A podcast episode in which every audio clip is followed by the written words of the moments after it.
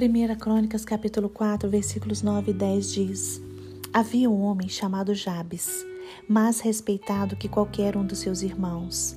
Sua mãe lhe deu o nome de Jabes porque disse: Eu o dei à luz com muita dor.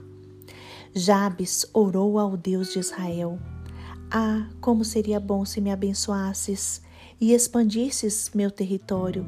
Sê comigo em tudo que eu fizer e guarda-me de todo mal e aflição e Deus atendeu seu pedido.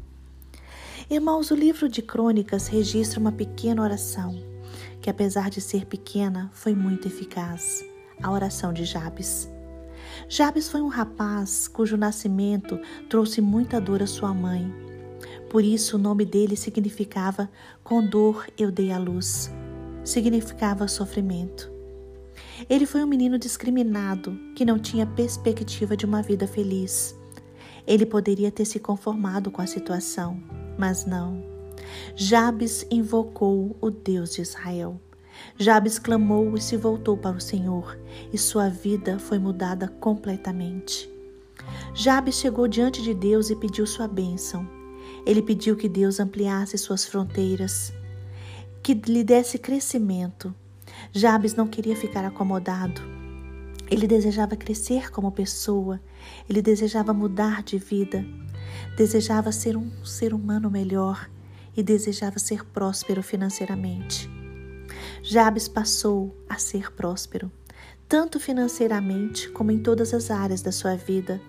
Ele tornou-se próspero, satisfeito e feliz. Jabes também orou pedindo que a mão do Senhor estivesse com ele. Ele orou solicitando o cuidado de Deus. A mão de Deus é forte e poderosa, capaz de medir as águas dos oceanos. A mão de Deus é protetora.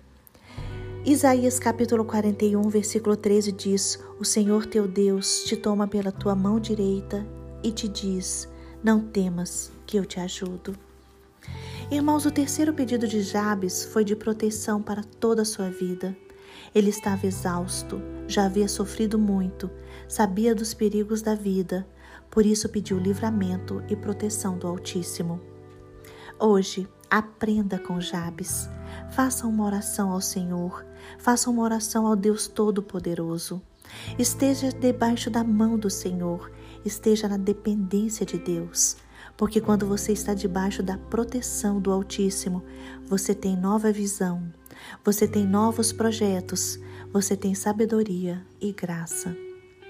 Deus não permitirá que seus pés vacilem, porque o guarda de Israel está atento, ele não dorme.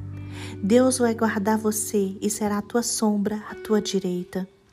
Confie no Senhor, porque Ele guarda você de todo o mal e o abençoa com infinitas maravilhas.